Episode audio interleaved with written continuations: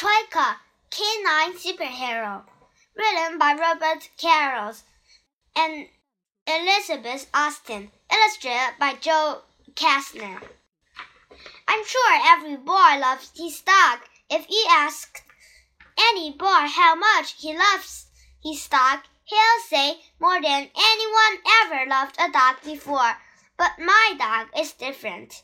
My dog is a superhero and he became one even though he only had three legs. And I know for sure that I love my dog more than anyone has ever loved a dog before. This dog was different from the day he was born. The other puppies in the litter scrambled over each other. They barked and whined and growled, but one dog was calm, as he knew what was going on. And when I hailed him, he looked me right in the eyes. It was as if he could speak. At the time, I couldn't think of a name that was good enough to fit him, so I just called him Dog. Dog only got better as he got older. He was the smartest of the litter and by far the most loyal. The other dogs sleep outside in dog houses, but Dog couldn't fall asleep unless he was next to me. He would wait outside his dog house all night, so he sleeps on the floor of my bedroom. We're never apart for a minute. Dog and I live in Canada, above the Arctic Circle. Up here, there's snow on the ground for nine months of the year. There aren't many roads, and the rivers stay frozen. The sun doesn't even come up for a good part of the winter. My family and I use dog sleds to get around the frozen land.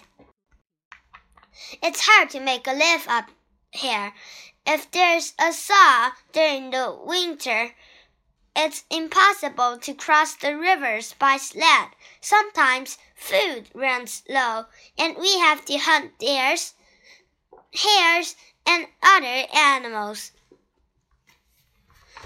During one thaw, I went out hunting. I had brought down a deer, and the dogs were resting while I cleaned it. I realize not now that it it, it was my fault. I should have known that the thaw would bring some bears out of hibernation. I should have known that the smell of the deer would attract them. But I didn't think of it until the hungry bear had knocked me down, and by then it was too late. I was staring straight down the throat of a huge grizzly. But out of nowhere, Dog ripped free from his harness and leaped on the bear's back. The bear rolled and twisted, but Dog held on. It all seemed to take forever. Dog was thrown by a swipe of the bear's huge paw, and the angry creature finally ran off. I ran over to Dog. The wet snow was stained scarlet with his blood. His leg was bitten badly, and I was sure the bone was broken. Dog was barely lift his head, but his eyes still told me that he was there for me. I carried Dog home as quickly as I could, but his leg was badly hurt. My father had to amputate it. I was heartbroken, but Dog didn't seem to mind. Soon enough, he was back to being the best dog in the litter. Even with three legs, Dog was still my strongest runner. The next winter, I started entering sled dog races. Dog was always my lead dog and other kids looked at me funny for having a three-legged lead dog, but they looked me at me very differently when we won. After winning a few races, I entered my longest race yet. The course stretched over 500 kilometers. I was one of the youngest people to enter and the only person with a three-legged lead dog. But early on, Dog and I were in first place. The other races even uh, commented on how strong Dog seemed. The hardest part of the race was a long stretch across a frozen river. The winds are bitter. The winds were bitter, and the ice could be dangerous. As the dogs ran, I could hear the rivers groaning and creaking under the ice.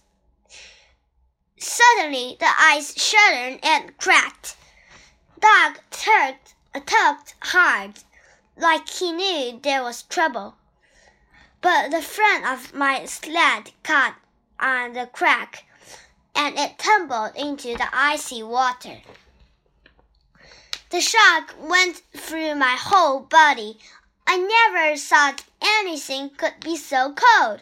I could barely see, and all I could do was hold on tight.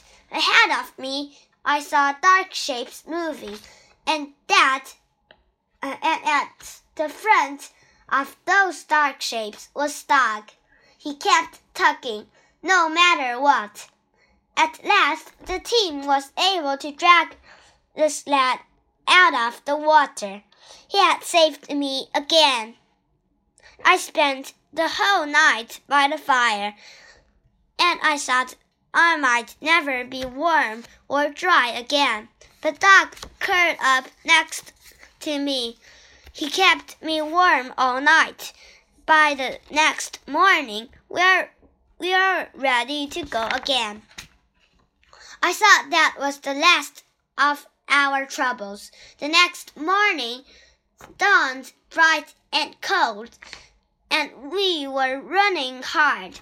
It wasn't long before we were at the head of the pack again, and Dog was always was right up front.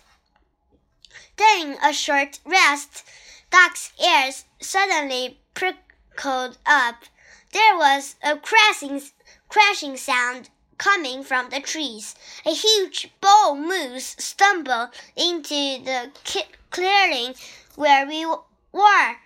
Nothing scares me more than moose. Unlike bears, they're unprotectable. They seem to get mad and charge for no reason. The moose spent a puff of steam out of his nostrils. Then, with a grunt, it started to gallop toward us. This was a disaster. The moose was about to trample me and my entire sled dog team, but like a shot, Dog leaped at the moose and seized its leg. The moose gave a mighty kick. It was too much even for Dog who went sailing through the air. He hit a tree hard, and I was sure he was dead. The moose lowered its head and seemed to eye the rest of the dogs. But Dog got up.